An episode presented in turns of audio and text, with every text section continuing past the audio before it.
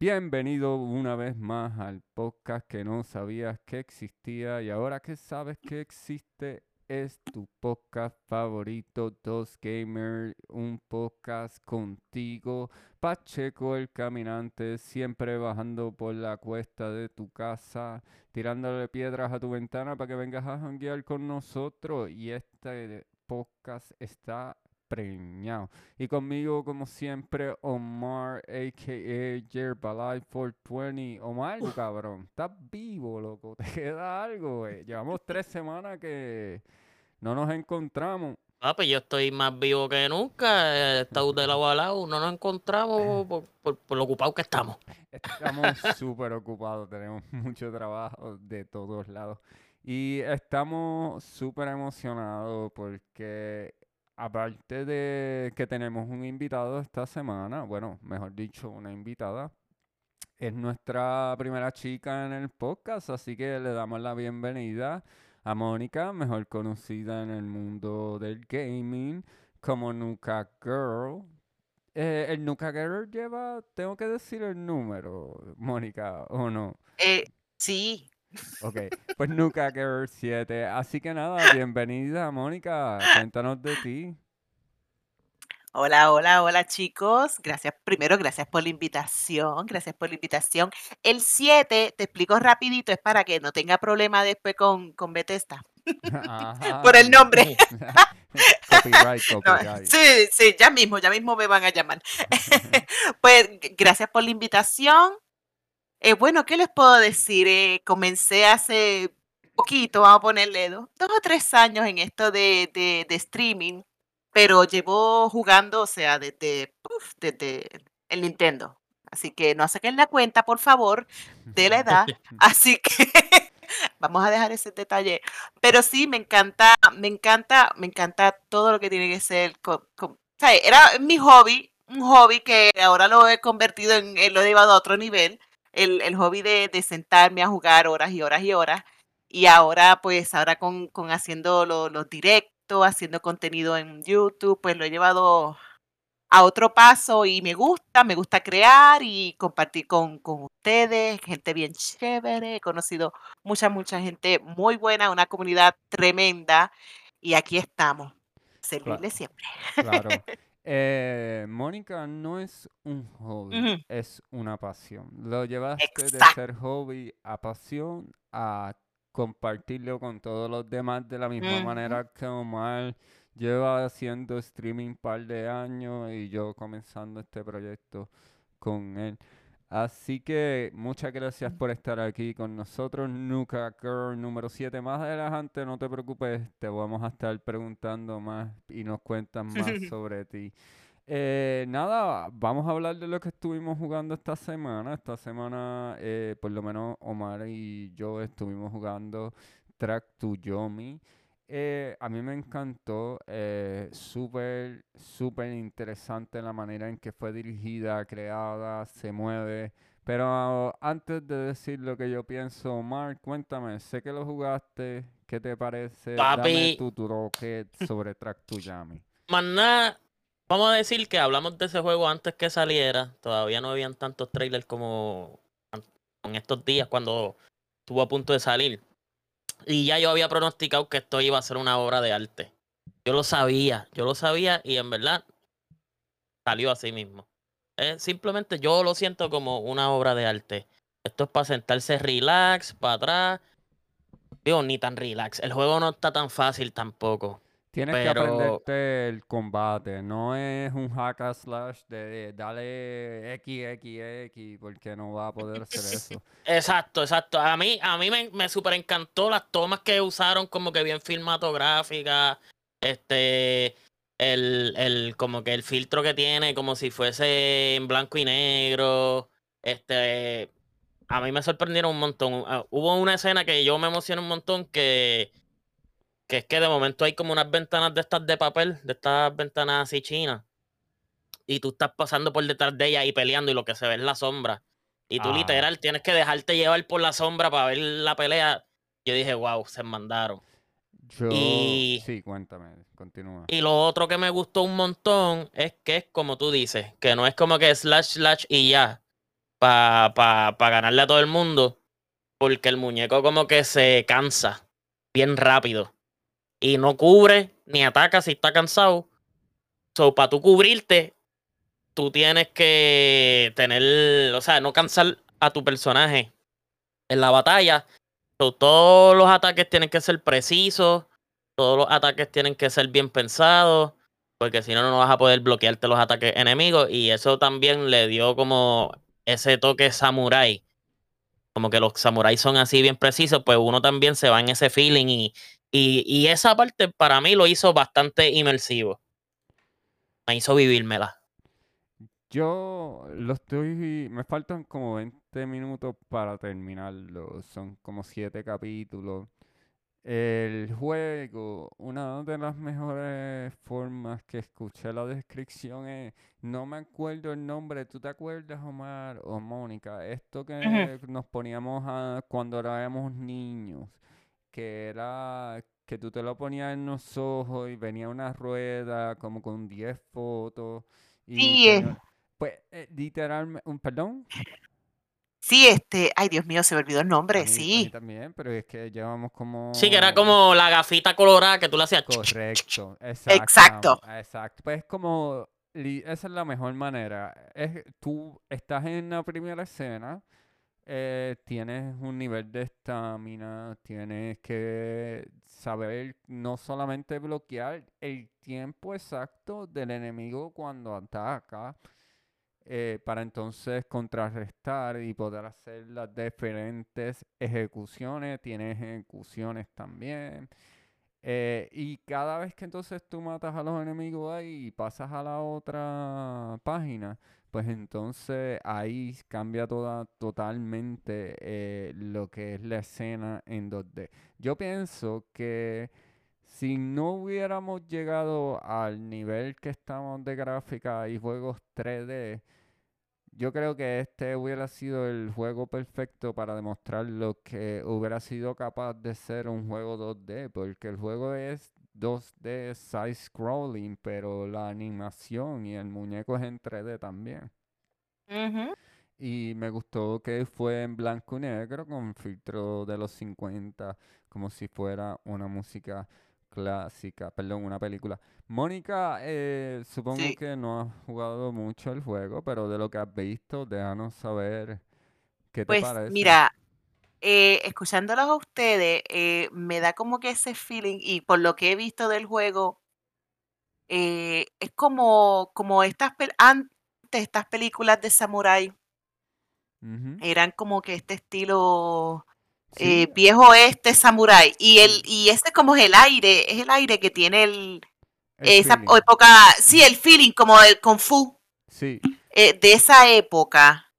Y como dijo Mar antes de que hay una parte que tú peleas detrás de entonces la- las puertas de papel, que eso también me recuerda a una escena de, de Kill Bill, de Kill Bill, la segunda de. Kill Bill, que hay una escena así que, o sea, ella pelea detrás de y solo ves la sombra, que yo creo que también es que eh, dando todo, como es? ellos utilizaron bien eh, eh, la cultura japonesa, eh, los samuráis, eh, lo, lo retro, hicieron una buena combinación, pero como tú dices, utilizando entonces también la tecnología de ahora con eh, 3D en los personajes, pero sigue siendo un juego 2D. Es como que una combinación de, de ambos mundos en un solo juego.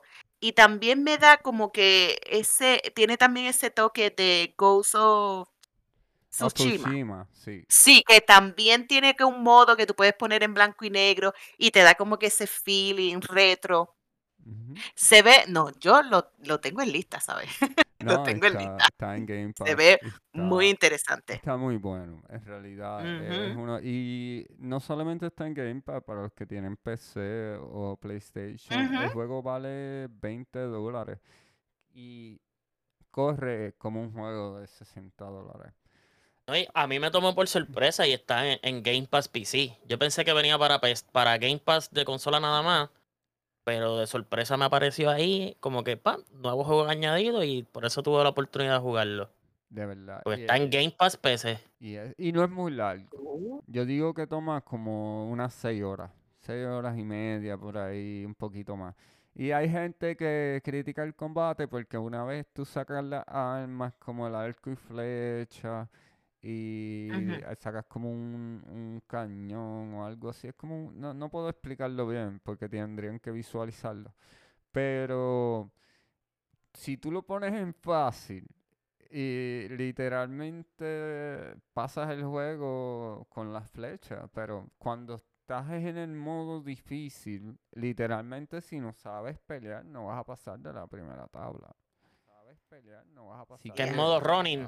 Sí, exacto, está el juego. Que en Yeah. modo running. Sí, exacto, está. El juego te lo dice. Si lo pones en Easy Mode, te dice, este es el modo para disfrutar la historia, nada más. Y la historia está interesante sobre... Y ti- llegas a un punto, eh, Omar estaba y yo estábamos hablando antes de comenzar a grabar cuánto tiempo había jugado él. Cuando tú llegas al cuarto, quinto episodio, tú tomas decisiones, cabrón, decisiones. Y Mm. tienes cinco decisiones y cuando eliges una, te va a salir como que un tipo de, de storyline diferente al final. Por lo menos eso es lo que yo me topé. Eh, se ve súper interesante. Así que nada, gente, gracias por estar escuchando una vez más Dos Gamers, un podcast. Acuérdense que pueden encontrarnos en todos los directorios de podcasting como Google Play, Apple Podcasts, Spotify, Anchor FM, perdón, anchor.fm slash Dos Gamer, un podcast. Déjenos un review, déjenos cinco estrellas, dejen saberle a Omar por ahí en los comentarios qué es la que hay. Que por cierto, Omar, eh, no pudimos grabar, pero feliz cumpleaños y que la comunidad le diga feliz cumpleaños, Omar, que hace dos semanas atrás Gracias, fue su gracias. cumpleaños. ¡Felicidades! Sí, mano, eh, Gracias, gracias. eh. no pudimos grabar. Eh, el problema es que la gente no sabe que toda esa gente estaba en la ventana afuera de la casa de Omar, esperando ese momento exacto. Nada, así que vamos a las noticias.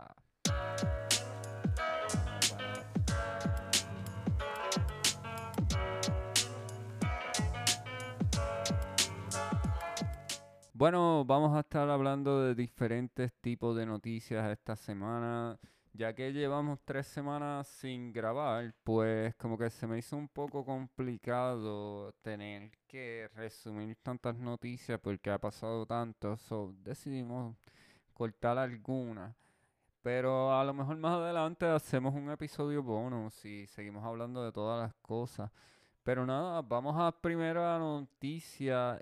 Eh, nosotros hablamos de esto, fuimos el primer podcast a nivel isla, ustedes lo saben, y la gente de, Campe- de Campeche lo sabe, que hablamos de lo que fue el liqueo del show completo de Ubisoft para E3 de este año. Obviamente el, E- el E3 está cancelado, pero todos sabemos lo que significa, o todos van a tener como que su showcase.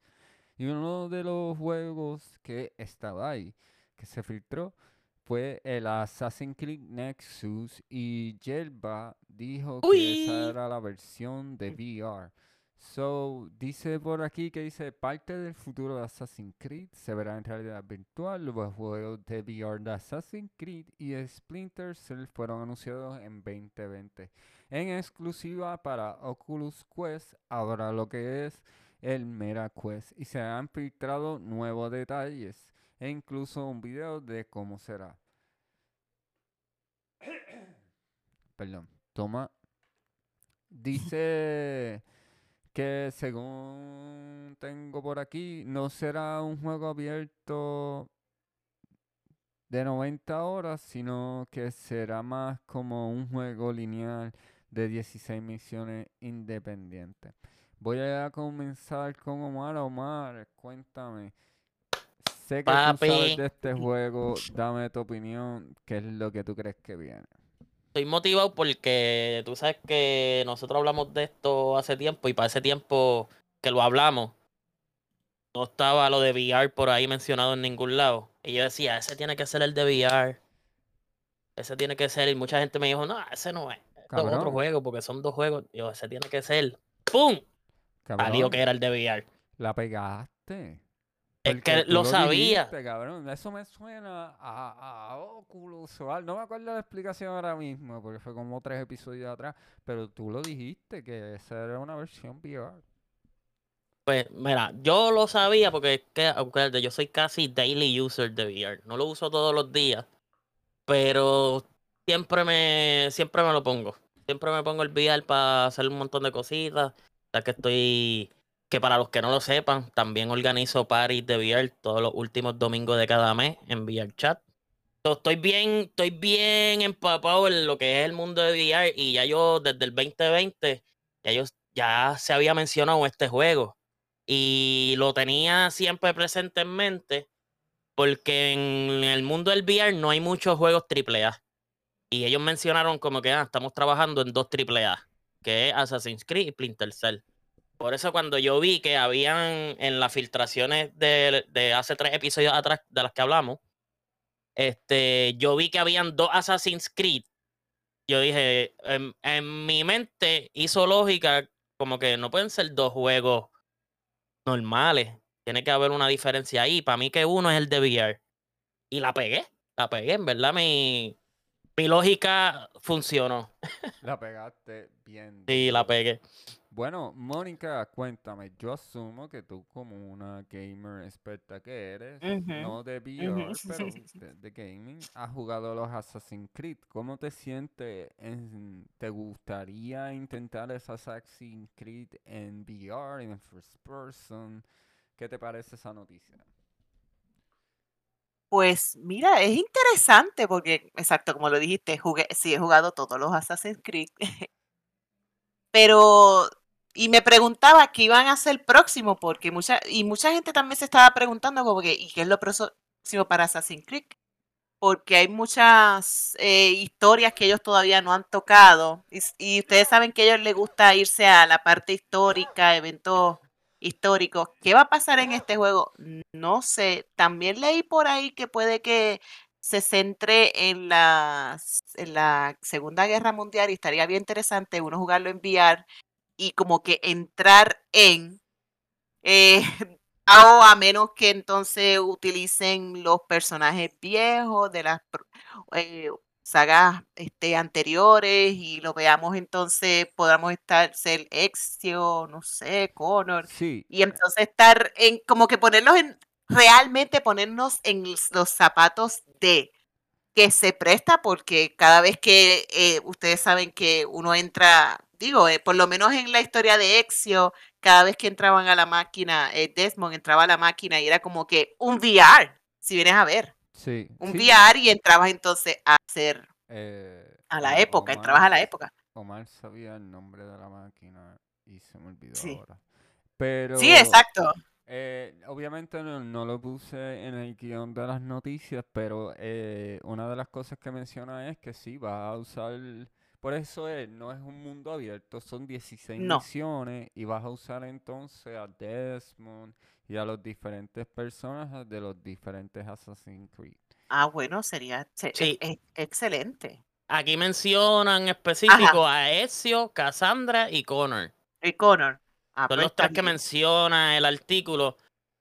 Este, y también menciona que no va a ser un mundo abierto de 90 horas como normalmente estamos acostumbrados a los Assassin's Sí. Creed.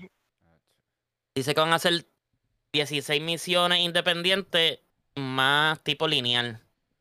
Y ahí es donde yo voy a hacer mi segunda predicción. Esta es mi segunda predicción sobre este juego. Esto va a ser el mismo, un tipo de gameplay súper parecido a lo que es. Diablo, ¿cómo se llama este juego? Ahora, espérate, iba a hacer una predicción y se olvidó el juego.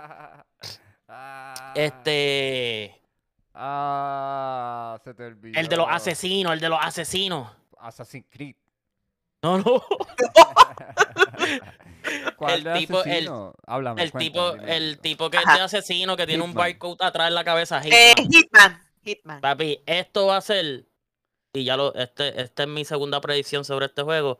esto va a ser un tipo gameplay como Hitman, pero pues obviamente en el mundo de Assassin's Creed. O sea, es que lo veo como lo están anunciando, que son 16 misiones independientes, casi lineal. Me recuerda a eso, me recuerda a Hitman, que tú vas a tener un environment y tú vas a, a Vas a tratar de... eh, dentro de, del escenario donde tú estás. Exacto, pero que vas a poder- Sí, va a ser diferentes approach, diferentes Claro. approach, como que la puedo pasar la misión así, o la puedo Claro, pasar así, o la claro. puedo pasar sin sonido, o la puedo pasar en combate. Siento que va a ser así y nada, ahí los dejo con esa predicción. Cuando salga me, me, me tiran. Pero Nos entonces- en los comentarios. Cuéntanos, Mónica. Exacto. Pues siguiendo la línea de Omar, pues nos dejarán entonces escoger el personaje o cada misión nos lle- puede que dependa de que, por ejemplo, ok, va a esta primera misión es con en la época de Exio, ent- entras, haces la misión, sale y después cam- cambiarán a otra misión, la próxima misión pues ya vamos a la época de Connor, a la historia de Cassandra, así que Sí, sería, o yo creo que son episodios. Sí, Como que episo- pu- exacto, de cada pasar, puedes pasar como que cada episodio puede durar ocho horas en el sentido de que, ok, so- ir y matarlo, puedes hacerlo en 15, 20 minutos, pero como. Mar explica, Hitman tiene mil maneras de asesinar. Y Sí. entonces, pues ahí es donde entra más como que, ok, pues fui, lo maté rápido. Pues ahora, pues, entras por una ventana, vas a, ¿entiendes? Buscas diferentes maneras de asesinar al enemigo. Pues obviamente, pues la- las horas se ven más en la repetitividad de lo que sería cada mapa. Supongo que ujú. 16 horas sería terminar la historia. ¿Entiendes? Sí, Va uno, exacto. dos, tres y ya, pero en cuestión de poder jugarlo otra vez, pues a lo mejor. Sí, a lo eh, mejor nos pueden dar la opción de o usar un solo personaje, escoger eh, cada, eh, ok, lo terminaste, ahora voy con este personaje, o dependiendo de la misión, pues tiene, te, o- nos obliguen a, pues mira, usa este, eh, a Ezio, o, bueno, estamos mencionando aquí los más, los más, los más populares, Connor o algún otro asesino. Porque Claro. es verdad que en Assassin, en Assassin's Creed, pues, hay, hay muchos, muchos personajes que, que puede, de la franquicia que puedes utilizar en el juego. Porque en Splinter Cell, pues, eh, Splinter Cell, Cell, ay, perdón, eh, ya ahí es un solo personaje. Y no, sí que ya sería un- ese personaje, nos dan las misiones y nos fuimos. Pero en Assassin, en Assassin, acuérdense que hay muchos personajes que Sí. se pueden utilizar. Vamos, digo, vamos a ver, eso es las predicciones. Vamos a ver. Bueno, continuamos entonces por aquí. Tenemos noticias. Esta semana el fuerte le va para Microsoft.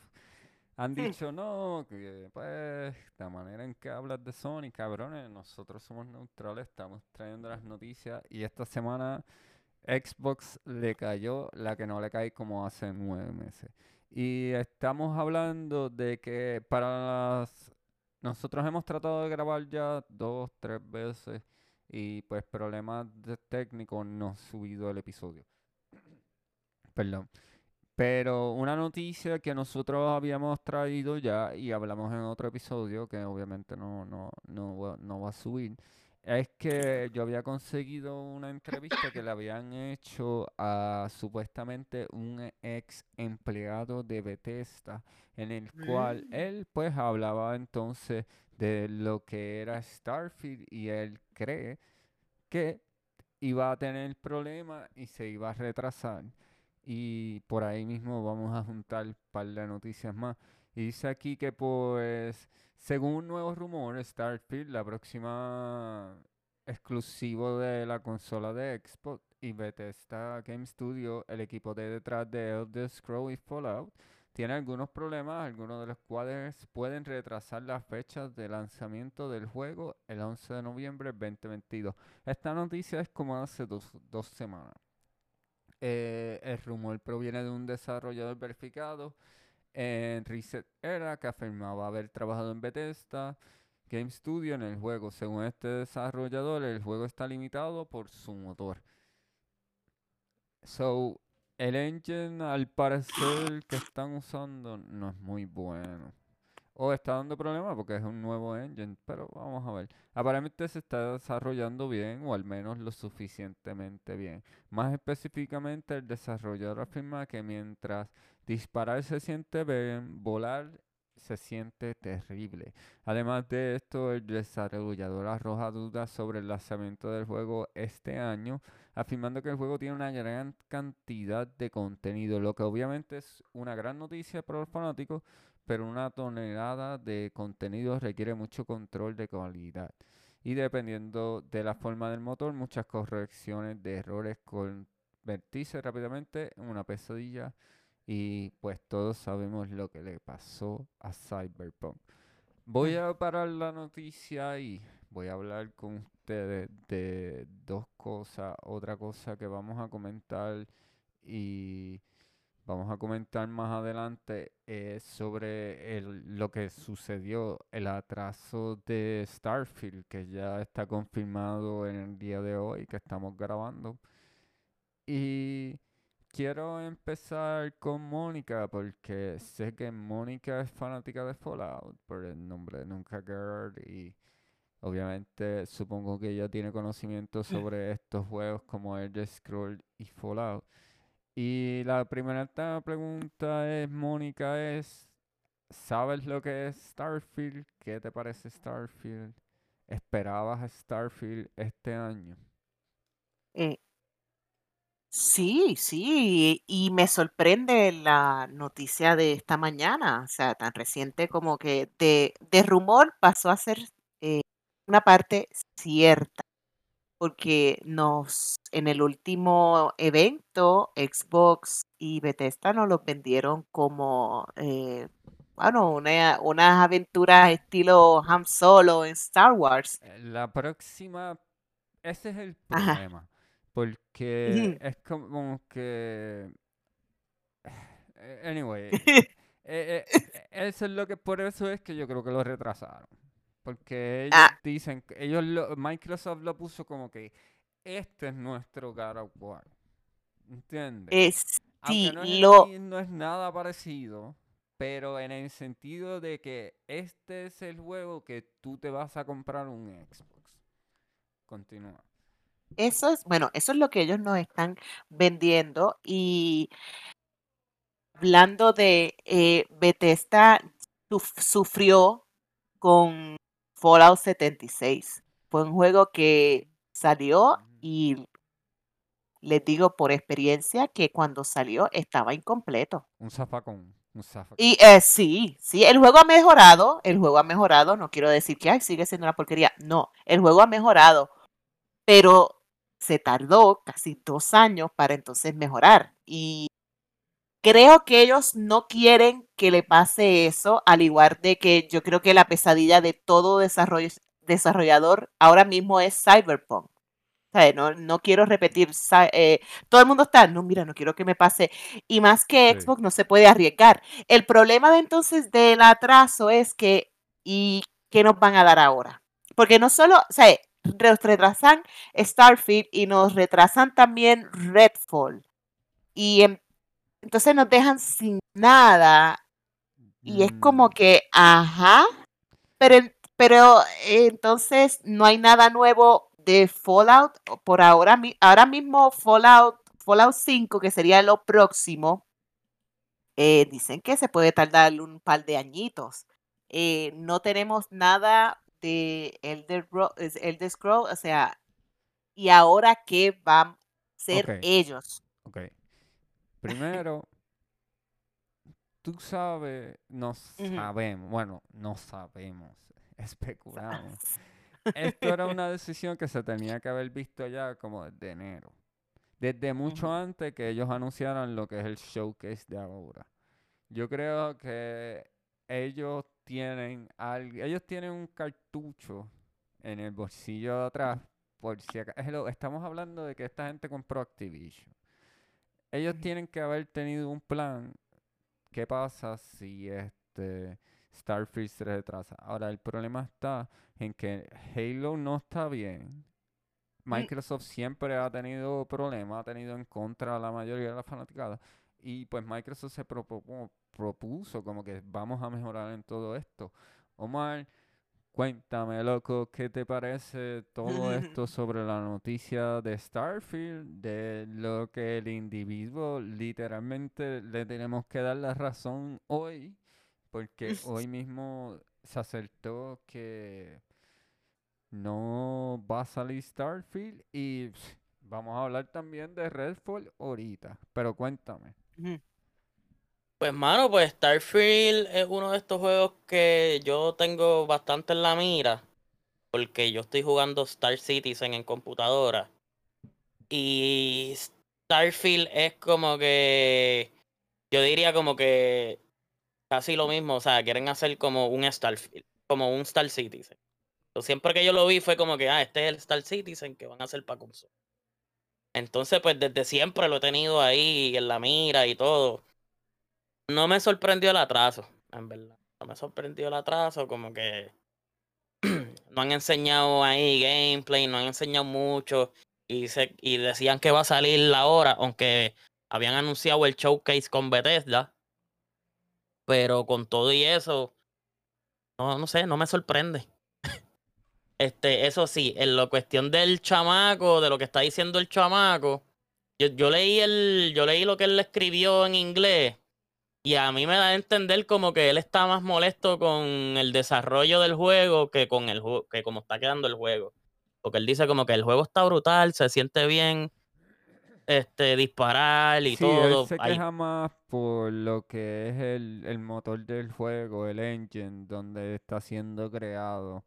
Ajá, él dice como que esto como que no es friendly para nosotros.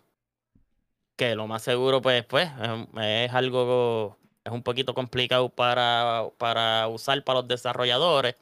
Y también él en una menciona que volar no es divertido para mí. Como que la forma de, de volar. Y ahí, por lo menos mi opinión, la que yo tengo mi opinión, es que a lo mejor sí es bien parecido a, a Star Citizen, porque Star Citizen, volar es bien simulador. No es como jugar No Man's Sky. A mí me encanta No Man's Sky, me, me gusta Elite Dangerous. Que ahí el- tipo de vuelo, aunque Elite Dangerous es un poquito simulador, pero son, se sienten más arcade en la forma de volar. Que tú puedes subir la nave, va, esto, o sea, haces todo bien rápido. Claro. Y Star Citizen es como que si le diste al throttle un poquito de más para parar la nave en el aire, ya va a seguir para adelante, pum, chocaste, explotaste. Y frustra aprender a volar en ese juego. Y yo siento que cuando él mencionó eso, como que, ah, volar para mí es terrible y no, no es fun para mí. Yo dije, ah, pues este la parte de volar en este juego va a ser tipo simulador. A mí me encanta, pero, pero soy sincero, al principio muchos corajes porque, porque es bien simulador y la nave, por ejemplo, un avión vuela para el frente nada más, pero una nave vuela para los lados, para arriba, para abajo. Sí, y-. Y tratar de controlar eso tipo simulador, que se te va, o sea, que, que se te va la gravedad por un lado, tú tratando de jalar el throttle para otro, es, es frustrante. Es frustrante y entiendo lo que él quiere decir como que diablo no es fun. Porque no está hecho para ser fun, está hecho para que sea complicado. Exacto. Bueno, pues vamos a continuar y por lo que veo aquí, a hablar ahora de lo que oficialmente es lo que Bethesda nos deja saber aquí sobre el atraso de Starfield. Y si to- tomamos la decisión de retrasar el lanzamiento de Redfall y Starfield al primer semestre de 2023. Los equipos de Arkane Austin, que son los que están haciendo Redfall, y Bethesda Game Studio, que son los que están haciendo Starfield, tienen ambiciones increíbles para su juego y queremos asegurarnos de que recibas la mejor versión posible de ellos, pulida hasta el último detalle. Queremos dar las gracias a todo el mundo por el entusiasmo demostrado por Redfield y Starfield. Esa energía es gran parte de lo que nos inspira a todos a diario y alimenta nuestra emoción por lo que estamos creando. Estamos deseando compartir las primeras impresiones sobre las experiencias del juego, tanto para Redfall como para Starfield. Gracias por su apoyo, estudio de Bethesda. Ok. Hablamos de Starfield, ya se sabe lo que va a pasar. Tenemos que esperar al, al Xbox Showcase para descubrir qué carajo es Starfield. Pero un juego que nosotros llevamos hablando y para toda esa gente que nos lleva escuchando desde el principio, gracias un millón. Saben que hemos hablado de este juego y es Redfall. Omar, tú sabes que nosotros fuimos, perdón, que Intropics, que son puertorriqueños, fueron los que liquearon y, todas estas compañías de revistas de videojuegos citaron a Gamer Tropic y yo vi el clip y traje los screenshots. Es Redfall, mano. Y al parecer, pues, nos equivocamos con la predicción de que saldría en verano, pero por lo menos sabemos que va a salir. El trimestre puede ser entre enero a marzo. Omar, ¿qué es la que hay, mano? ¿Qué tanto te duele que Redfall haya sido atrasado? ¿La esperabas para este verano? No, fíjate, por lo menos Redfall yo, es un juego que me gusta cómo se ve artísticamente y todo. Pero como no he visto mucho, como que no le tengo el hype todavía. Tienen que enseñarme más. Tienen que hypearme para yo emocionarme. Sí, lo que han enseñado no ha sido suficiente. Mónica, cuéntame, ¿qué sabes de Redfall? Supongo que has visto el trailer y lo que ha salido. Sí, sí, vi, vi, yo creo que lo que vimos todos en, en, en el último evento, que un poco confuso, porque muchos nos quedamos como que, bueno, ellos tienen poderes, eh, peleas con zombies, pero es grupo, eh, va a ser cooperativo.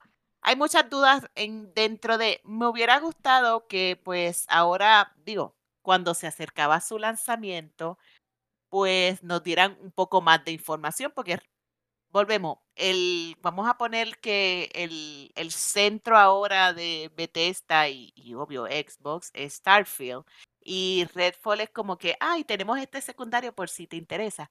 Y sí que no nos dieron muchos detalles y esperaba que, bueno, se supone que ahora con este atraso, como ustedes dicen, ellos tendrán algún plan B, pero en este próximo evento nos den más detalles del juego. También, si es- absolutamente. No, Si no, es, y si es un algo. juego, y si es un juego cooperativo, que entonces también juguemos online, tampoco ellos no les, re- no les, no, no sería bueno que también el, este te- tenga problemas y a la hora de nosotros entonces probar el juego, hacer stream y que se vea mal, no funcione, pues yo creo que también dijeron, "Up, vamos a aguantarnos, vamos a atrasarlo antes de...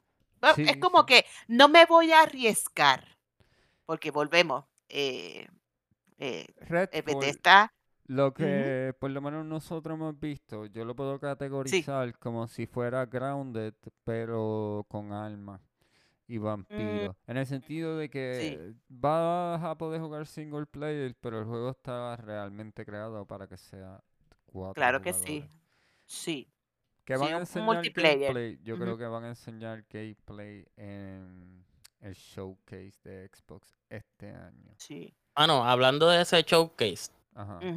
yo, yo, viste, pero yo no sé cuáles Tú. son las, yo no sé qué es lo que está pasando en esos estudios, este, ni nada, pero yo, por lo menos lo que haría yo en, en, en ese showcase sería, toma, aquí hay videos de gameplay y para su sorpresa va a bajar un beta. ¡Pam! Probablemente tiren un beta. Oh, Deberían sí, hacerlo así, claro que, que tiren, sí. Ok. ok, tiren beta de los dos juegos o de, o de Redfall por lo menos. ok. Pero debería haber un, un beta para, para por lo menos empezar a hypear gente como yo, que le gusta cómo se ve el juego, pero no tienen, much- no tienen mucha información para hypearse por él. El mejor- beta, el beta va a salir. Y el beta sale este año. Vamos a ver qué. eh, loco, van a demostrar. Vamos a aguantar los showcases porque también lo tengo en las noticias, como que todo este tipo de predicciones, que eso era lo que les iba a preguntar. Pero ellos van a, van a demostrar, van a demostrar, eh, van a demostrar algo más allá. Pues vamos a continuar porque tenemos más noticias y gracias a Mónica una vez más por estar aquí en el podcast de todos ustedes, Dos Gamers, un podcast. Nos pueden conseguir en todos los dos directorios de podcasting. Estamos en Apple Podcasts, Google Play, Spotify, Anchor.fm slash Dos Gamers, un podcast. Y continuamos, papi, papi Phil, loco, se te está prendiendo la casa en fuego. La próxima noticia que tengo aquí es que Xbox recibe crítica por su sistema de, de DRM. Eh, DRM en inglés, Digital Right Management, o este, ¿cuál sería la manera correcta de decirlo en español boricua? Es básicamente que te tienes que conectar al internet para que tu consola o el juego que hayas comprado entonces el sistema sepa que es tuyo y es como una licencia.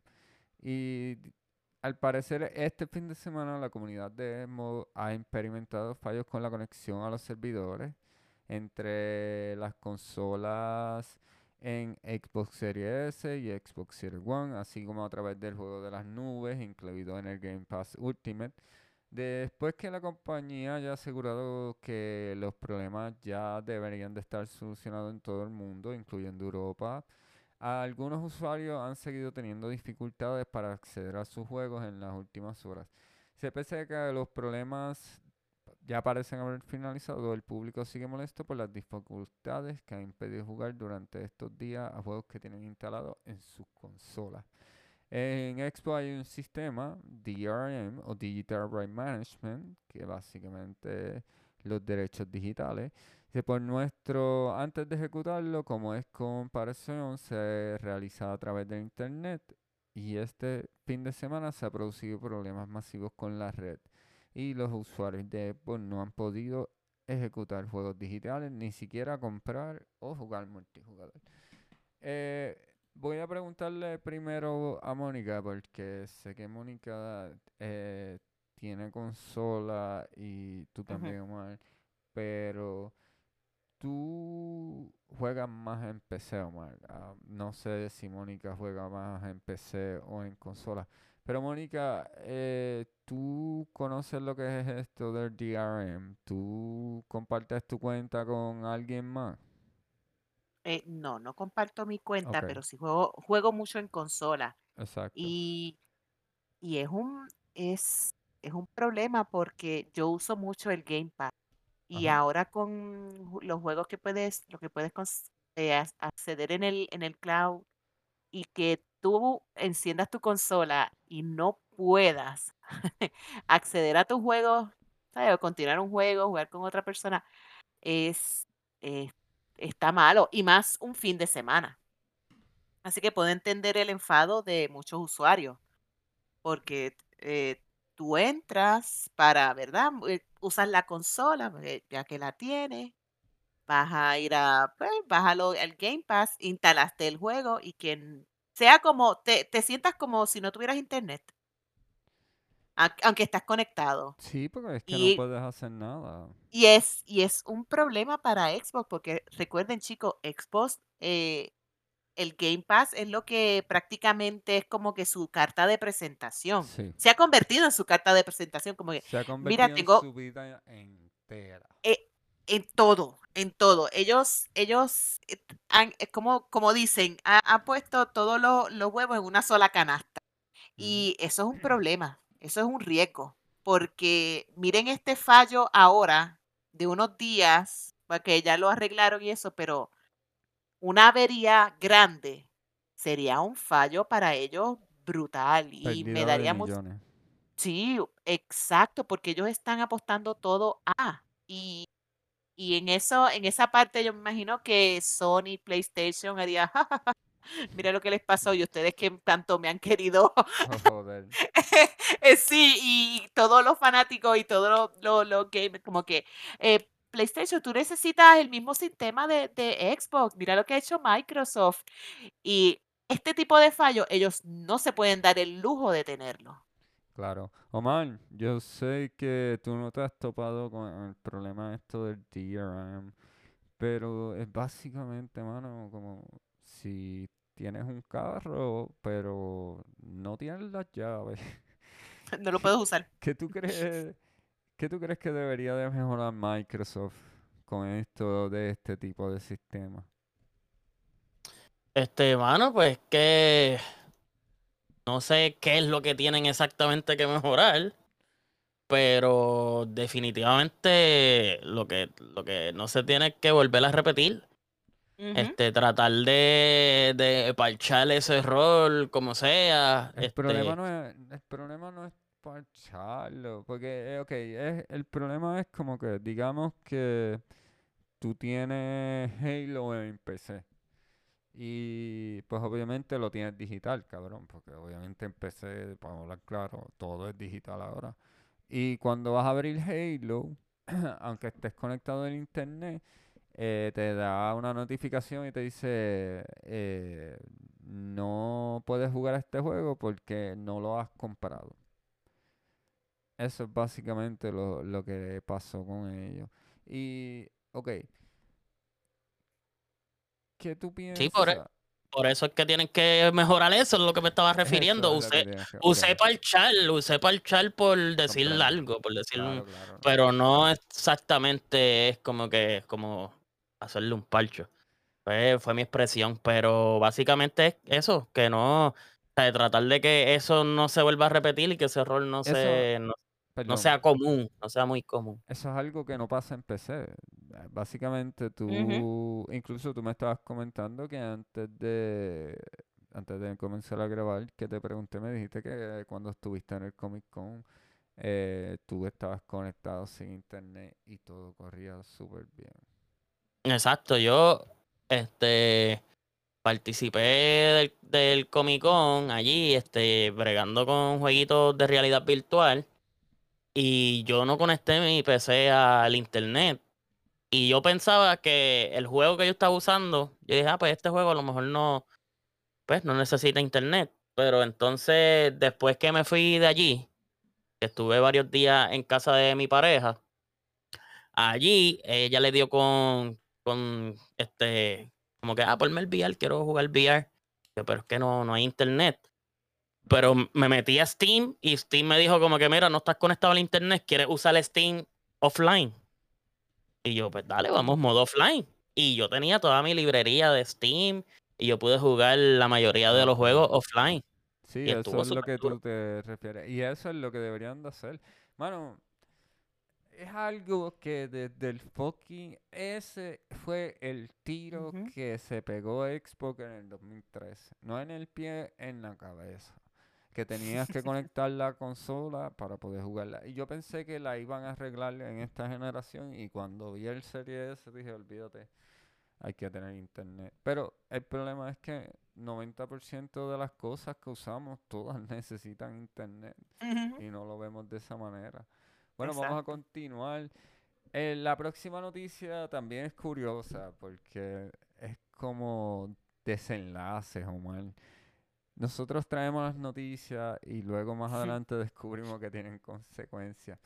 Hace como dos episodios atrás hablamos y comentábamos que Sony había despedido al equipo de marketing de PlayStation 5. Y una de las cosas que Omar hizo referencia fue a que a lo mejor pues el número de ventas que ellos esperaban iba a ser mayor y no lo cumplió. Y la próxima noticia dice, Sony no cumple con el stock de PlayStation 5 y faltan 3 millones de consolas. La compañía Sony está sufriendo graves problemas de suministro y no logran cumplir con el stock establecido de PlayStation 5. Se calcula que han reducido su objetivo inicial en unos 3 millones de consolas. Sony tenía el, el objetivo inicial de enviar 14.8 millones de consolas durante el pasado 2021, pero finalmente se tuvo que conformar con llegar a la cifra de 11.5 millones. La idea era superar esa cifra durante el segundo año fiscal de la consola, pero acabaron notificar que la cadena de suministro estaba fallando. Hace unos días Sony anunció que espera aumentar exponencialmente la venta de las consolas de PlayStation, PlayStation 5 hasta alcanzar los 18 millones de unidades. Según cuenta la compañía, confían en llegar a esos números antes de marzo de 2023. So, eso quiere decir marzo 2023. Diablo, cabrón. Eso está Sí, bien. Están bien por debajo. Bien, bien lejos. Pues bien, acabaron el mes de marzo de 2022 con la abultada cifra de 47 punto millones de suscriptores y 106 millones de usuarios activos. Eh, aquí me fui un poco más adelante a, a la noticia que estaba leyendo. Están, no solo están bien por debajo, eh, se nota por qué Microsoft está pagando extra por los chips, por los CPU. So, Omar, ya que sé que está ahí y quieres comentar, cuéntame qué tú piensas de esta noticia, mano. Pues, mano, en verdad, eh, es- no sé si sentirme mal o bien- o bien. Este, yo soy más, fan, más fanático de Xbox que de PlayStation, que por eso fue que me tiré el comentario. Pero como quiera, se siente triste, ¿me entiendes? Que alguien, una compañía como PlayStation, que siempre ha estado ahí como que comandando este, las opiniones públicas, siempre ha estado ahí como el favorito este, de siempre, pues esté pasando por, por una mala racha bien notable porque no es algo que, que solamente criticamos los que queremos a Xbox más que a PlayStation o cosas así, sino que los mismos fans de PlayStation se están dando cuenta y tú los ves a ellos como que ya más cabizbajos, ya no roncan con PlayStation 5 como al principio. No sé, es bien, Sí, es bien eh, triste, es bien triste. que fue como una cortina de humo. Ahora te pregunto, antes de continuar con Mónica, Omar, ¿tú crees que la noticia que informamos en podcast anteriores sobre la despedida del equipo de marketing tiene que ver con esta noticia? Obligado. ¿Tú Ya eso, eh, yo lo, fue? Sí, yo lo mencioné la vez que lo dijimos. Yo dije, papi, eso es que están atrasados en venta, no están haciendo los números que ellos esperaban. Ellos no hablaron de eso, de las cifras de millones ni nada en esa otra noticia que cubrimos.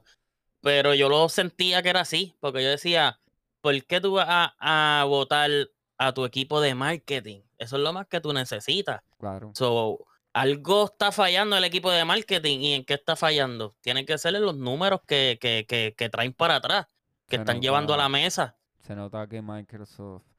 Porque Microsoft está salió en la noticia hace varios meses que Microsoft está pagando por prioridad del CPU a las fábricas Mm. de chip porque todavía con lo del COVID eh, hay problemas. Mónica, te pregunto, ¿tú tienes PlayStation 5? No, No, pero tienes PlayStation. todavía no. ¿O no? claro, sí, sí. Tienes el 4 entonces. Y eso, Sí, ¿sabes? sí. Entonces tú eres una de las personas que se ve afectada a, a este tipo de cortes en las Claro. consolas. ¿Qué tú crees Claro. de... pues nada, cuéntame, ¿qué, qué crees de la noticia?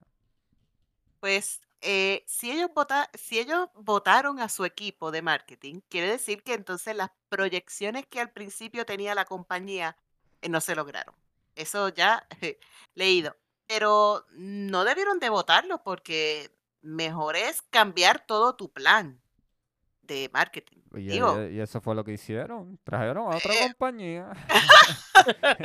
Totalmente. pero entonces eh, paga, eh, pero, pero te tienes que pagar otra vez, tienes que volver a empezar. Sí, Eh, pero y- el problema es, sí. perdona que te interrumpa, el Ajá, problema es que dígame. esta jodienda corporativa de los videojuegos siempre están bregando con Mm. eso. Y, y pa- Ujú. y siendo sincero, eh, han mantenido el hype del marketing con todo esto de que compraron... Ah, y no hemos hablado Mm, de la venta de... ¿Sabes qué? Lo voy a incluir aquí como... Lo voy a tirar, que se... Lo de la venta de Square Enix, que se Mm. rumora, incluso vamos a incluirlo aquí, sí.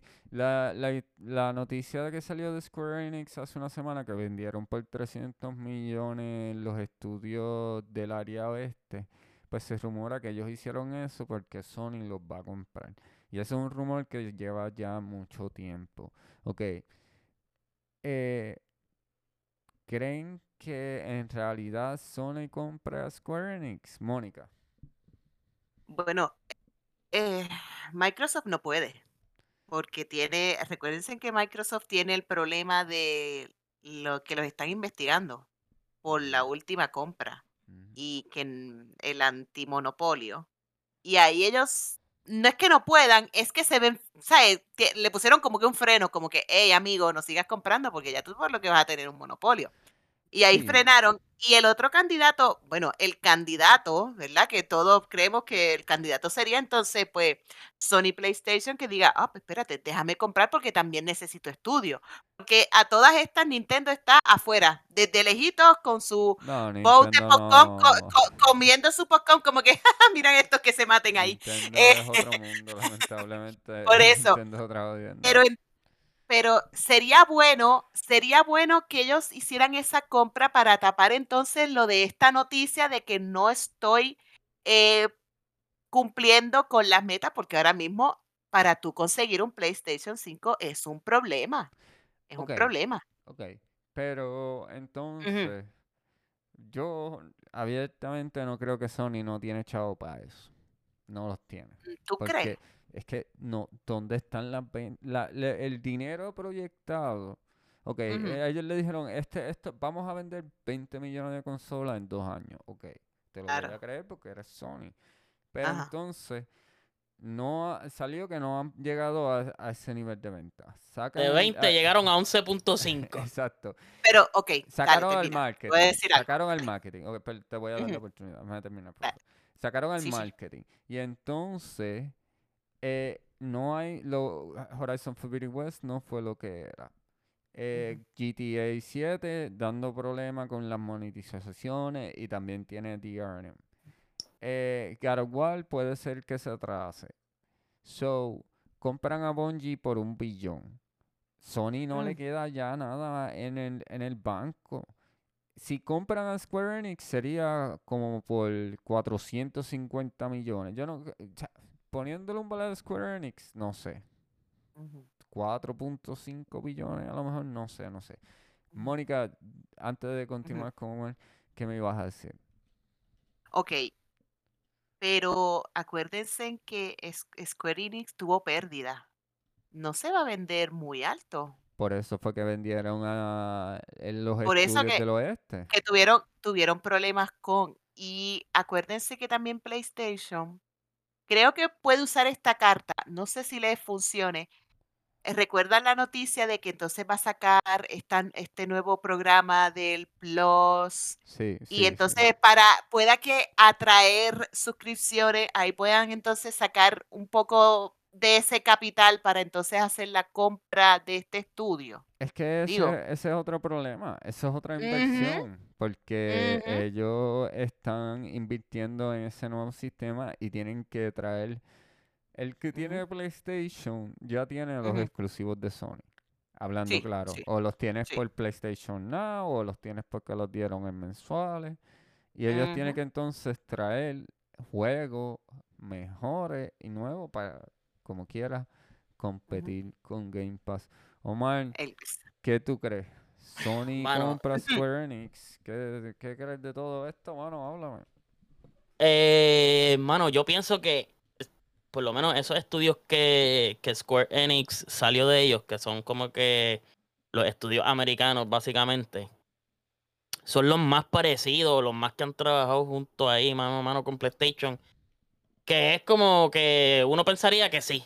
Yo diría sí, lo puede comprar. O es como que lo más likely a, a que o sea, van de la mano.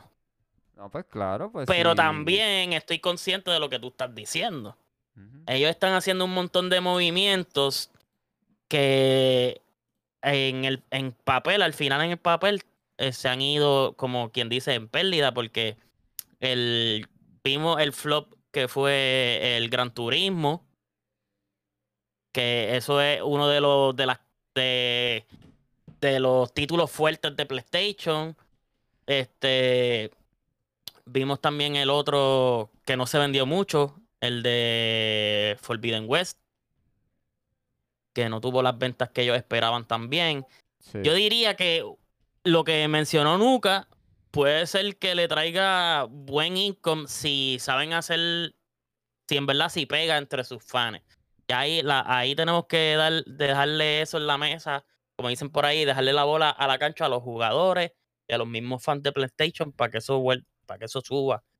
Y lo otro que puede ser que también le dé ese plus o ese boom es que el PlayStation VR pegue. Que el Play- El dos. porque ellos también vienen con el, exacto, el PlayStation VR 2. Esa es Si otra más. eso- Es verdad, porque eso también en el pote de chavo, cabrón. Porque Sí. y con el shoulder, el, el, el, el- no hay chip. ¿Entiendes? El Pero ese VR. es como que tiene, tiene la pistola apuntándote para el pie. Sí. ¿Entiendes? Y está ahí como que mm, si sale pero- bien, no nos disparamos. Si sale Eh, mal, el tiro va seguro. No, la ruleta rusa es lo que tienen. Exacto. Sí. Ok, ok. Eh, el PlayStation VR cuando salga, los scalpers lo van a tener en 1200 porque en verdad no va- se van a conseguir. Bueno, gracias gente. Esas fueron las noticias de la semana. Sabes que estás escuchando Dos Gamers, un podcast con Pacheco el Caminante, Omar, a.k.a. Jebra Life 420 y nuestra invitada de esta semana, Mónica Nuka Girl número 7. Así que nos puedes escuchar en todos los directorios de podcast y podcasting. porque esa palabra me da problema?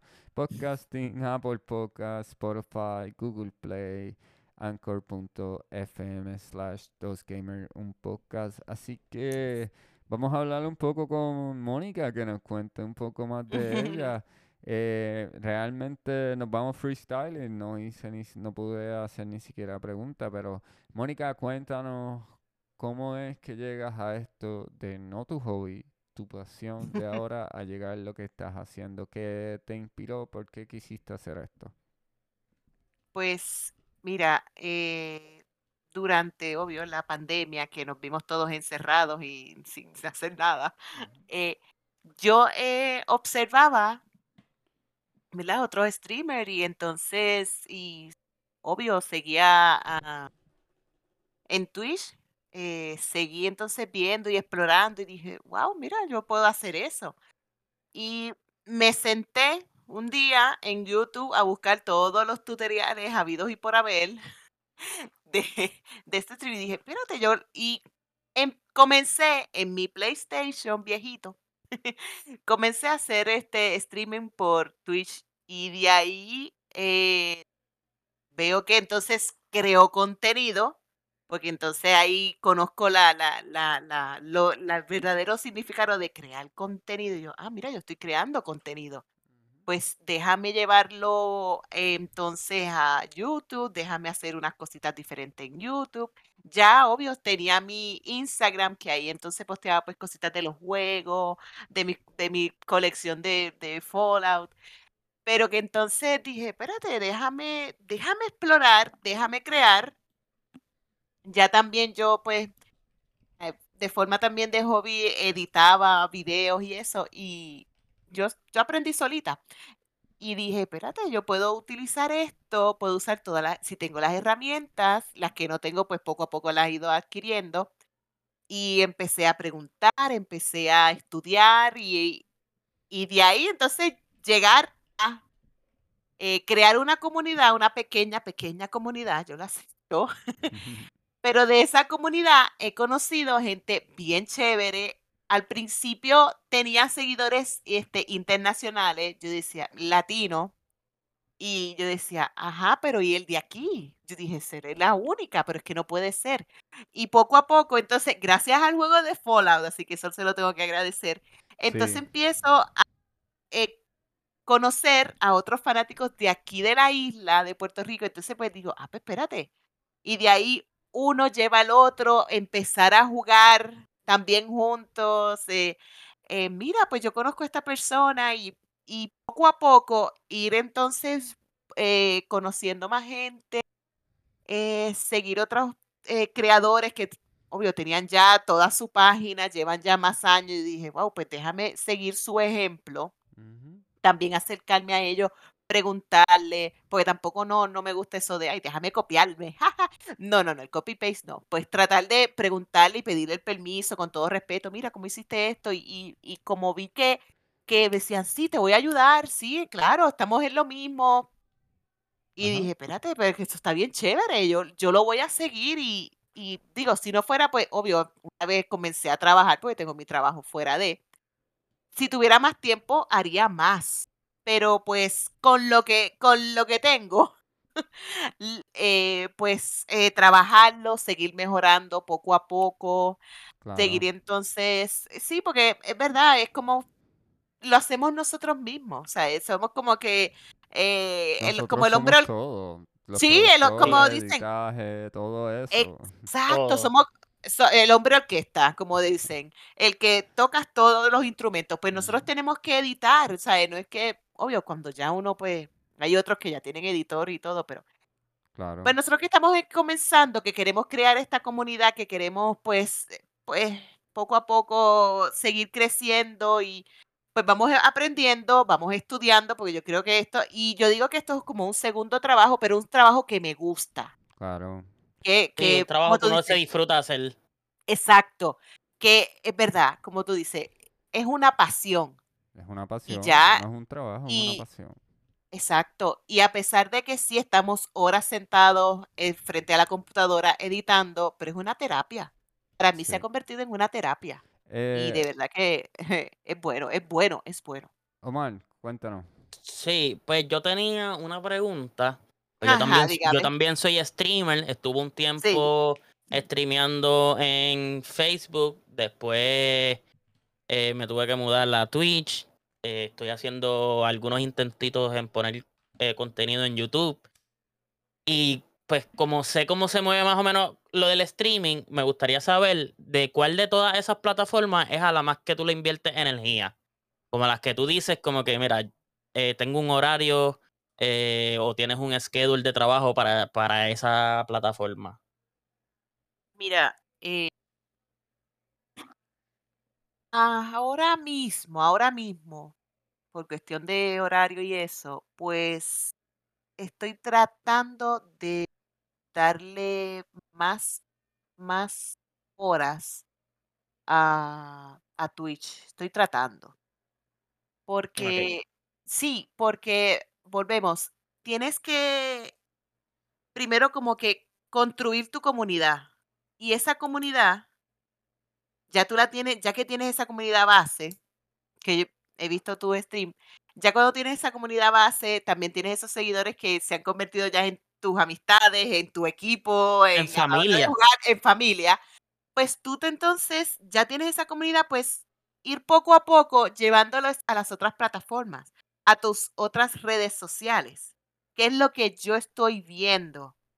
Que de Twitch los llevo entonces a ver YouTube, porque entonces mismo stream, cuando comienzo, cuando finalizo, digo, mira, y subí este video que pueden pasar para tener como que ese contenido cuando no estoy en vivo, los días que no estoy, pues que ellos tengan algo como que, ah, pues déjame pasar por el canal de, YouTube, de, de Nuca en YouTube y veo entonces este videíto que hizo, este unboxing. También entonces llevarlos a tus redes, eh, Twitter, Instagram, Facebook, que si tú comenzaste en Facebook también que claro. sé que muchos se han, muchos se han movido y, y seguimos en esta, eh, en esta mudanza, porque yo creo que es una mudanza. Tú empiezas en esta plataforma, te va bien, pero pasa algo, algo fuera de nuestro control y, ok, pues de Facebook me mudo a Twitch. Pasa, algo no te gusta o te incomoda de Twitch, ah, pues déjame ir moviéndome a YouTube a ver. Ok, Eh, nunca. eh, vamos poco a poco. Sí. Ajá. Y vamos a todos llegar así. Nosotros estamos igual Sí. aquí con el podcast, Omar con su streaming. Te pregunto, Nuka, una de las cosas que me llamó la atención de ti, o bueno, de tu perfil en realidad, fue que eres fanática de Fallout. Y vi un unboxing de un creo que tienes un Nuka Card, veo que tienes un montón de cosas de Fallout, tiene el control se ve brutal. Y luego estaba Sí. viendo el último video que hiciste sobre Ajá. cable management y eso, y vi que tu background tienes la laser gun de, esa es la laser gun de Fallout. Sí. ¿Dónde tú consigues? Sí. Cuéntanos cómo comenzaste con esto de Mira. coleccionar y eso. Pues cuando descubro Fallout, Fallout 3, que es el que me recomiendan, que me dicen, mira, este juego, ¿te gustan El los juegos largos? Exacto. Pues fue como que, ay, sí me gustan los juegos que esté muchas horas y una vez lo comencé fue como que, Dios mío, ¿qué es esto? ¿Dónde estaba en toda mi vida? Pues de ahí me acuerdo que los, mis primeras figuras eh, Funko Pop de Fallout las compré en un, especial en Hot Topic. Era comprado, eh, estaban todas en 5 dólares. Yo cojo una bien tímida y de momento dicen, mira, están a 5 y fue como que, ¡fuap! las cojo. Me las llevo todas. todas. Pues, ¿cuál, ¿cuántas tiene? Pues de ahí comencé, empiezo a buscar eh, en Instagram y en Facebook, empiezo a ver otros eh, fanáticos. Hay, bueno, estoy en un grupo de coleccionistas de Fallout en Facebook, lo acepto. Y de ahí entonces-. Sí, eh, sí. Pues, y ahí empecé a coleccionar, porque me gustó el tema del juego, me gusta todos los retros, porque como ellos tocan mucho lo- los retros, mm, lo de los El años soundtrack 50, está se- se- oh, brutal. eso también. Eh, Fallout 3 marcó mi vida. Fue, yo me acuerdo que lo jugué en la versión pirateada de un Xbox 360 pirateado cuando vivía en Mayagüez. Y mm, pana mío trajo el disco, y, ah, chujo, tienes que, este juego está cabrón, tú tienes que jugar esto. Y yo, ah, mano, no sé, es que estos RPG no lo entiendo. Y Ujú. 400 horas después había corrido y había hecho y deshecho todo. Bueno, ella es Mónica Nuka Ujú. Giver. Mónica, danos un plug de todas tus redes sociales donde te, te pueden conseguir tu horario de Twitch, más o menos, qué estás haciendo. Pues mira, mm, así, NukaGirl7 me pueden conseguir en Instagram, Twitter, YouTube, Twitch, Discord. En Twitch trato de estar todos los lunes, martes y miércoles, 9, 9 y media, hora local de aquí de Puerto Rico. Trato de estar allí en vivo y compartir con todos ustedes.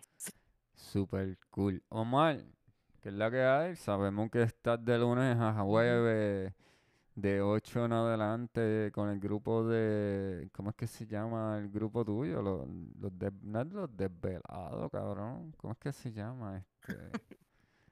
Eh, no, yo no tengo un grupo. Sí, el loco. eh, Yo, yo ponía antes, yo cuando hacía, cuando yo hacía streaming de Tú le 12 a tenías un- 6 de la mañana, Ajá. era el club de los amanecidos. El club de los Ah. amanecidos, cabrón. Eso es, cabrón. Cuéntanos, Omar, ¿qué vas a hacer esta semana? ¿Cuáles son tus planes? Háblanos un poco, bloquea tus redes, cuéntanos.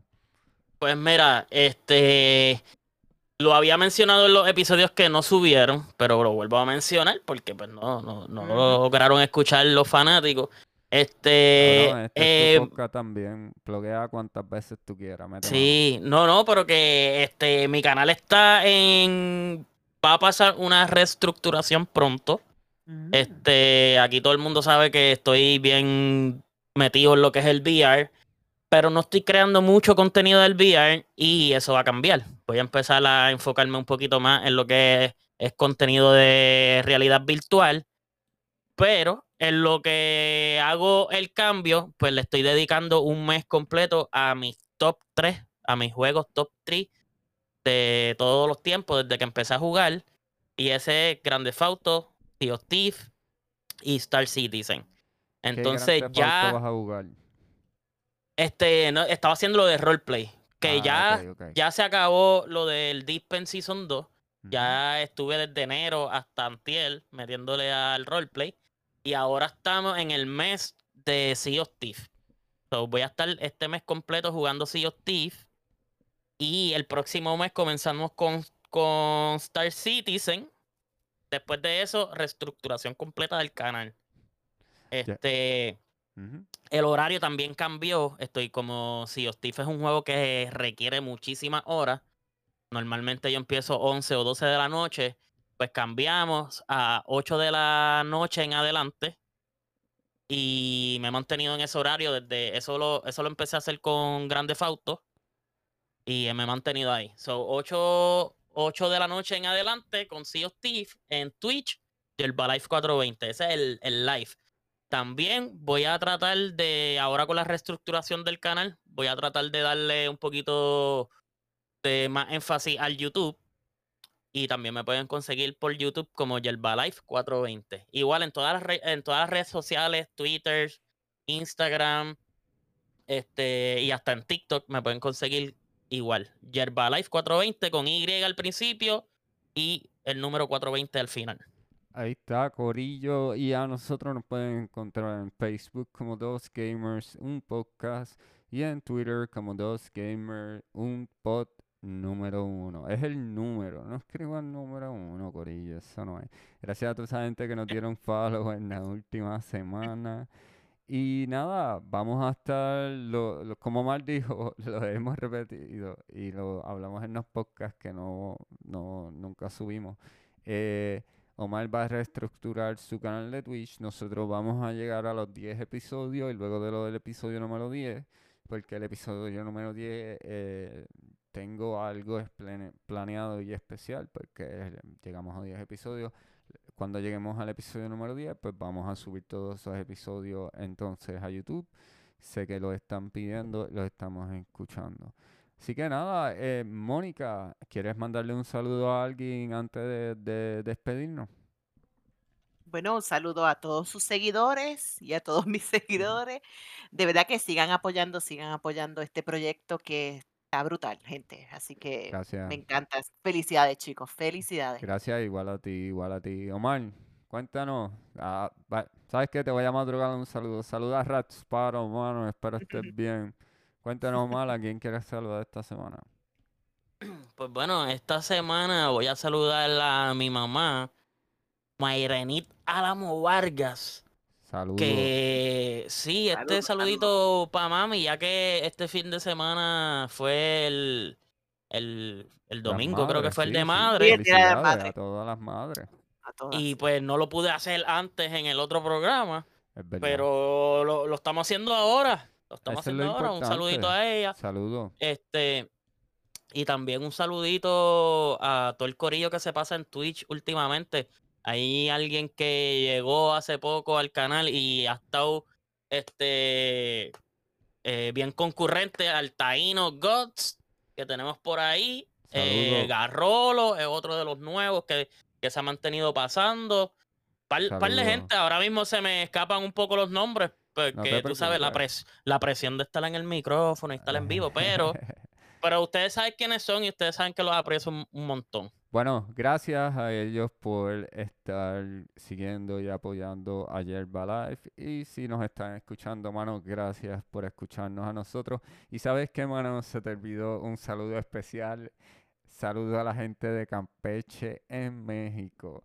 Así Sí. que saludito a Anthony. Anthony, feliz cumpleaños. Saludo al corillo de mente, al corillo de producción, que ustedes son lo que ustedes son. Doc, gracias como siempre, Alexandra Wood. Un saludo en especial a Yadiel López. Bro, I love you. Thanks for listening up, man. Y nada, con eso nos vamos a despedir y acuérdense, Mónica es cool, Omar es cool, ustedes con cool, todos somos cool, cabrones. Nos vemos la próxima semana en Dos Gamers, un podcast.